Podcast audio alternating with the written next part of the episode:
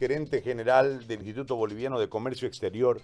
Le agradezco mucho por eh, acceder a este, a este contacto y a este diálogo que queremos sostener, pues nos parece que hemos llegado a un momento en la economía donde hay una insuficiencia eh, real, una falta de inyección económica, hay, un montón de factores que tienen que ver con el Estado, hoy administrado eh, de forma transitoria, pero administrando un momento muy complicado donde hemos parado prácticamente todo y esto ha interrumpido la producción, la cadena de pago y se ha sumado una cantidad de problemas inherentes obviamente desde el intento de protección a la salud que también en, la otra arista o en el motivo principal tampoco ha tenido una, una real, eh, un real impacto. Pero ese no es el tema que queremos tratar con el licenciado, sino el tema netamente marcado al punto de vista económico. ¿Cuál es su visión? Y le agradezco muchísimo por acceder a esta, a esta comunicación eh, y, desde su experiencia, desde su conocimiento y desde el manejo de esta situación tan compleja, este, eh, tenemos los problemas de las pymes, tenemos los problemas eh, con las grandes industrias, los industriales han marcado su posición, requerirían eh, mil millones de inyección para poder volver a funcionar. Eh, el área de la construcción no ha pedido plata, pero dicho paguen no lo que nos deben. O sea, hay un montón de conflictos y parece que el país está en quiebra. Eh, no sé si será demasiado categórico o extremista el término, pero por los testimonios de los diferentes sectores está complicado. Ni hablar ya de la microeconomía y del día a día, porque eso eh, está verdaderamente caótico. Eh, queremos escucharlo, eh, Gary, ¿cómo le va? Muy buen día. Muy buenos días, querido Tocayo. Quiero empezar así, en buena onda, porque verdaderamente lo que acaba de decir es cierto. Estamos en una situación muy álgida, sin querer em, hacer olas sobre el tema, pero creo que el país no está en perfecto conocimiento de cómo está la economía, la situación por la que estamos atravesando, a lo que es la desaceleración que ya estaba experimentando el PIB desde el año 2014, cuando acabó el macro ciclo de precios altos, y veníamos en caída, Gary, esto es bien importante tenerlo en cuenta. Bolivia en el año 2013 alcanzó un pico de crecimiento de 6,8% y a partir de 2014 fue bajando su tasa de crecimiento 5,5, 4,9, 4,3, 4,2, 4,2 en el 2018, ya fue un estancamiento ahí, y el año pasado 2,2, el menor crecimiento en casi 20 años. Esto es algo que el anterior gobierno no quería reconocer, que había una desaceleración antes del el COVID-19. Viene el paro de las tres semanas del año pasado y nos quita dos puntos de crecimiento a nuestra economía y en relación a ese mal año, Gary, ahora el pronóstico es que en el 2020 la economía de Bolivia decrezca 3,5%.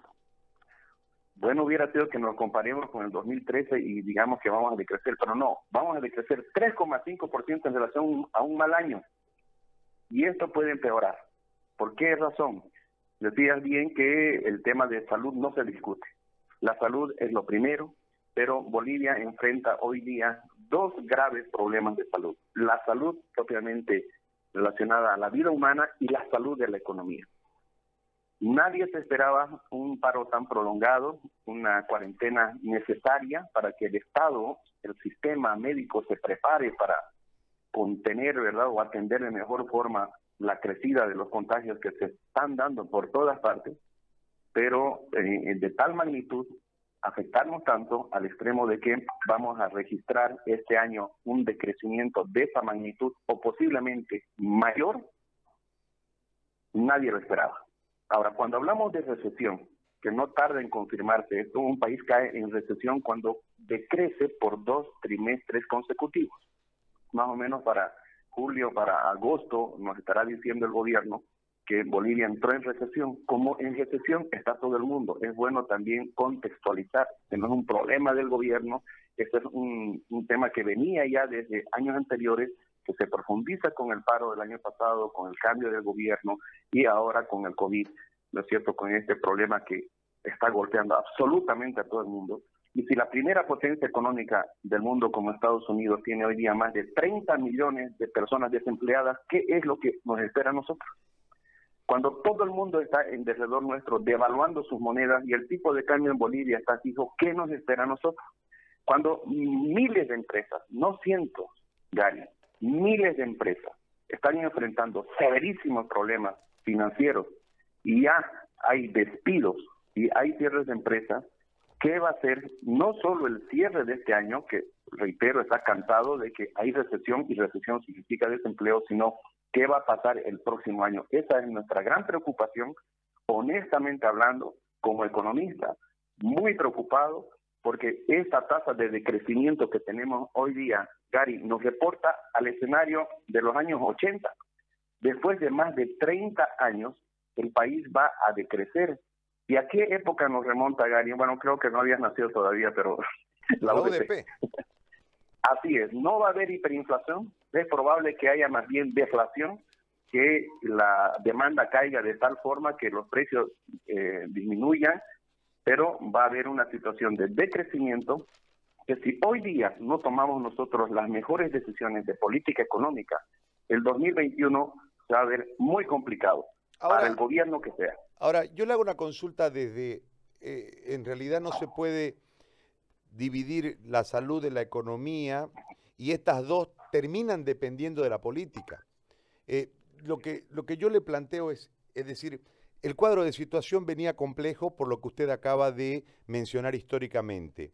Eh, a esto tenemos que sumarle un, un, evento político metido en el accionar político nacional que tiene que ver con el populismo, cuando en realidad el escenario exige medidas y las medidas muchas veces son antipopulares.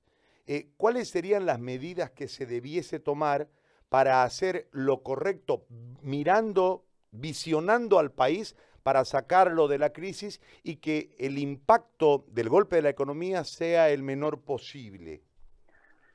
Mire, en diciembre del año pasado, el licenciado Pedro Colanzi Cerrate, presidente del Instituto Boliviano de Comercio Exterior, cuando hacía la evaluación de la gestión, ya en diciembre, Gary, antes que sepamos de este problema del coronavirus, él invocó la necesidad de un gran pacto social productivo por la economía boliviana, así lo llamó, con tres actores, el gobierno, los empresarios y los trabajadores. Él decía de que para que haya un golpe de timón en las políticas públicas, para que el modelo estatista que prevaleció por 14 años se cambie por un modelo que enfatice en la iniciativa privada, era necesario romper este divorcio entre el empresario y el trabajador que lo provocan los dirigentes de los eh, trabajadores, pero además ese divorcio que existió entre eh, un gobierno que tenía un fuerte énfasis en el Estado como protagonista del desarrollo, ahora debería haber más bien una comunión de visión entre los gobernantes del gobierno actual y del próximo, eso dijo él, para que para que se diseñen las mejores políticas en función de una estrategia, una estrategia de largo plazo donde tenemos que tomar medidas de corto, mediano y largo plazo. Hoy día ese pacto es supremamente urgentemente importante. ¿Por qué? Porque si no nos ponemos de acuerdo los actores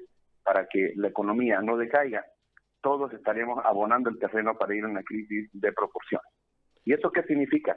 Que hay que tomar medidas estructurales. El problema es que este es un gobierno transitorio, entonces le critican mucho. Por ejemplo, voy a poner el ejemplo de este decreto, el 4232, que sale para que se pueda abreviar los plazos para la aprobación de semillas genéticamente modificadas. Todo el mundo lo está criticando, ya no solo los activistas comerciales que tienen sus propios intereses, o los activistas medioambientales que viven de criticar y hablar por los pobres pero no son pobres, sino que ahora se ha sumado el activismo político, destructivo, cuando de por medio está el país y Gary, como economista, le digo y estoy dispuesto a sostener. ¿Cuál es el sector que puede ocasionar el rebote de la economía para el crecimiento a corto plazo?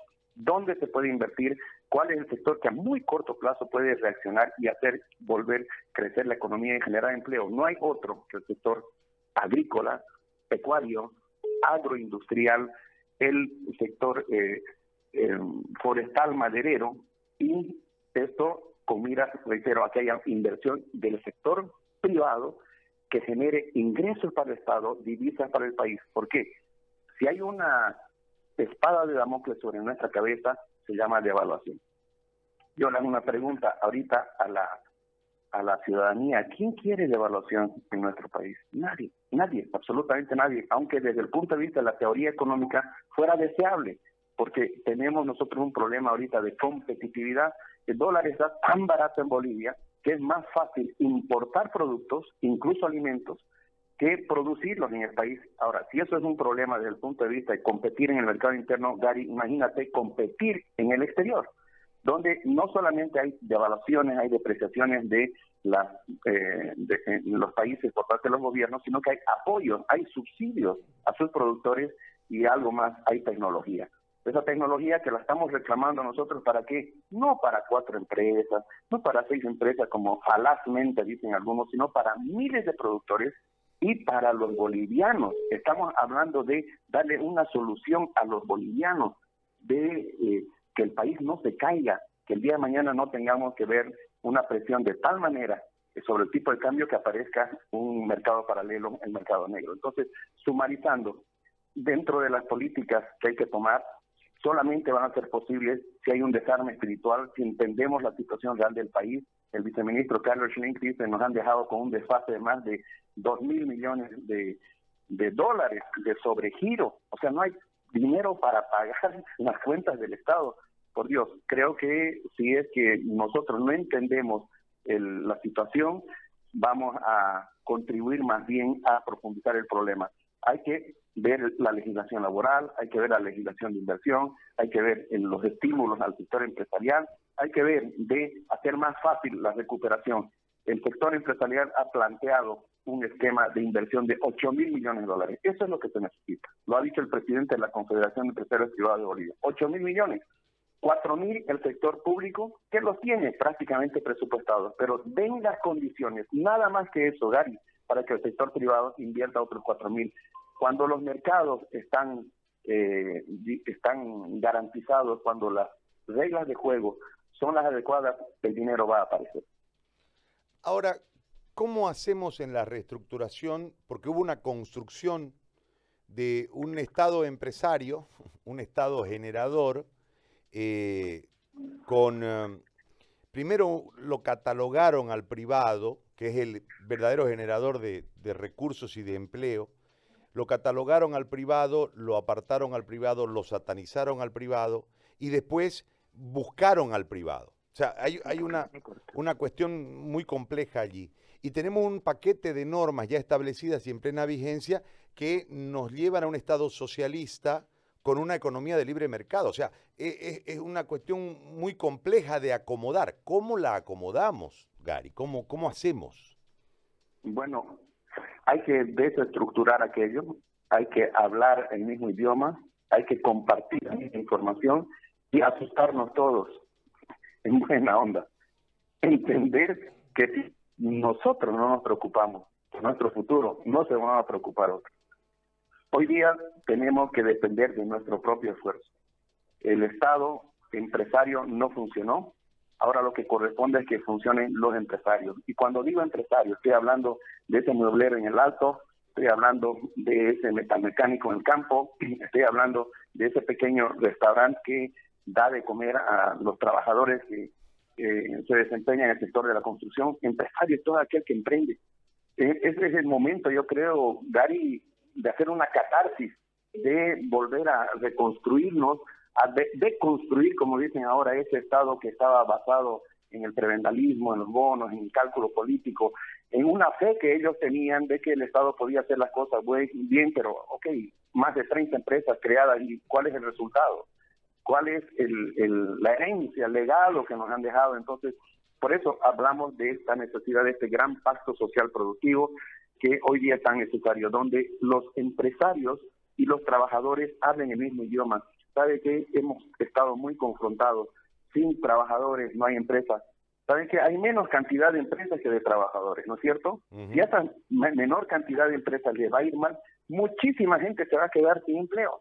Para nosotros, por eso siempre ha sido claro de que teníamos que avanzar a una flexibilización de la cuarentena para que las familias no sufran, porque el día de mañana, si es que esto se prolongaba demasiado, la consecuencia podría ser una explosión social. Y nosotros no queremos a la gente eh, verla en las calles o queremos no queremos ver los eh, mercados, supermercados asfaltados, no queremos que aumente la inseguridad ciudadana por causa de la necesidad de la gente. Entonces, hay que darle a la gente las condiciones para que trabaje, primero a las empresas y también de parte de la ciudadanía invocar un acto de responsabilidad para eh, respetar pues las normas, sobre todo en materia de bioseguridad. Ahora, la última consulta. No hay en ninguno de los aspectos que uno ha empezado a observar en este momento, en esta teoría de reactivación de parte del Estado boliviano, una inyección a sectores.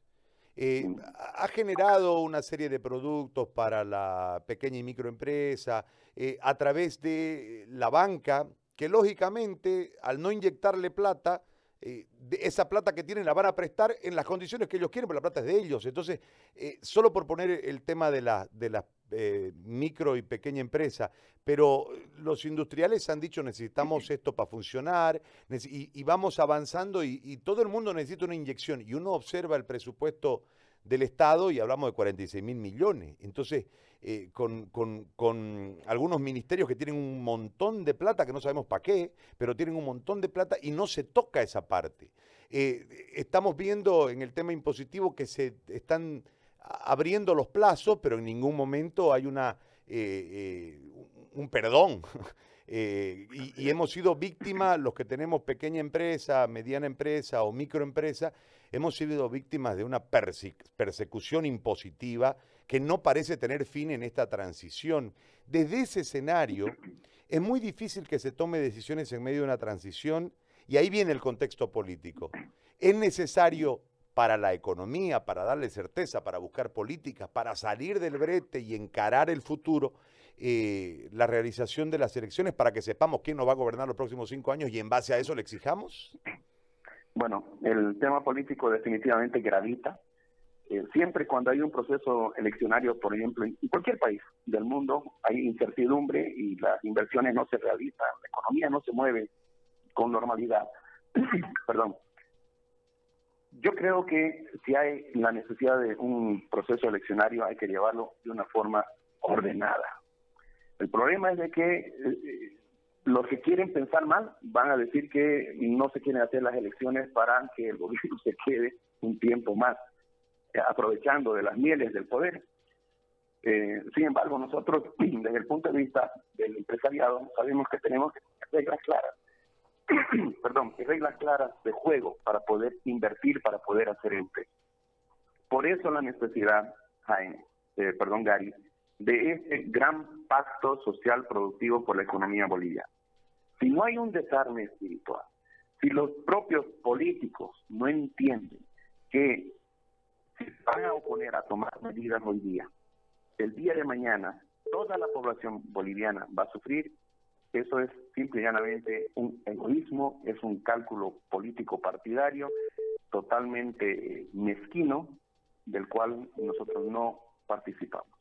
Creo que haría bien el gobierno mostrar la situación real del país la están haciendo poquito a poquito. ¿ah? Pero creo que ha llegado el momento de hablar la verdad y de decirle a la gente, esta es nuestra situación, estas son nuestras carencias, estos son los temores hacia adelante, pero también esta es la esperanza que tenemos.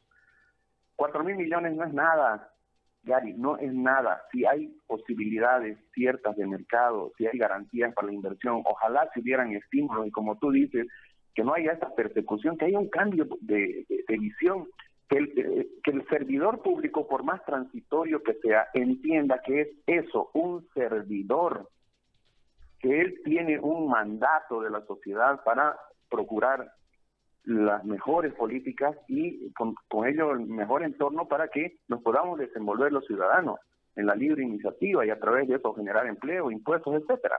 Entonces, la invocación ahora ya no tiene que ser solo para el gobierno, para los empresarios o los trabajadores, sino también para los políticos.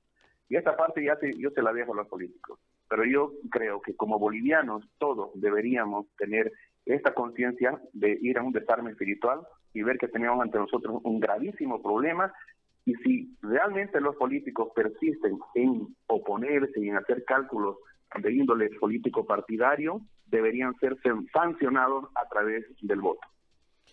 Gary, yo le agradezco muchísimo por este tiempo y por esta explicación, creo que absolutamente clara y sin desperdicio. Le agradezco muchísimo. Muchísimas gracias, Gary. Un gran abrazo, bendiciones a todos y no perdamos la esperanza. No, tenga, no perdamos la esperanza de que Bolivia puede tener un mejor futuro. ¿De quién depende? Solamente de nosotros, de que hagamos las cosas bien. Le agradezco muchísimo y también por esa última parte, cargada de esperanza. Gary Rodríguez, gerente general del IPSE, ha conversado con nosotros en esta mañana eh, sobre el tema económico. Pacto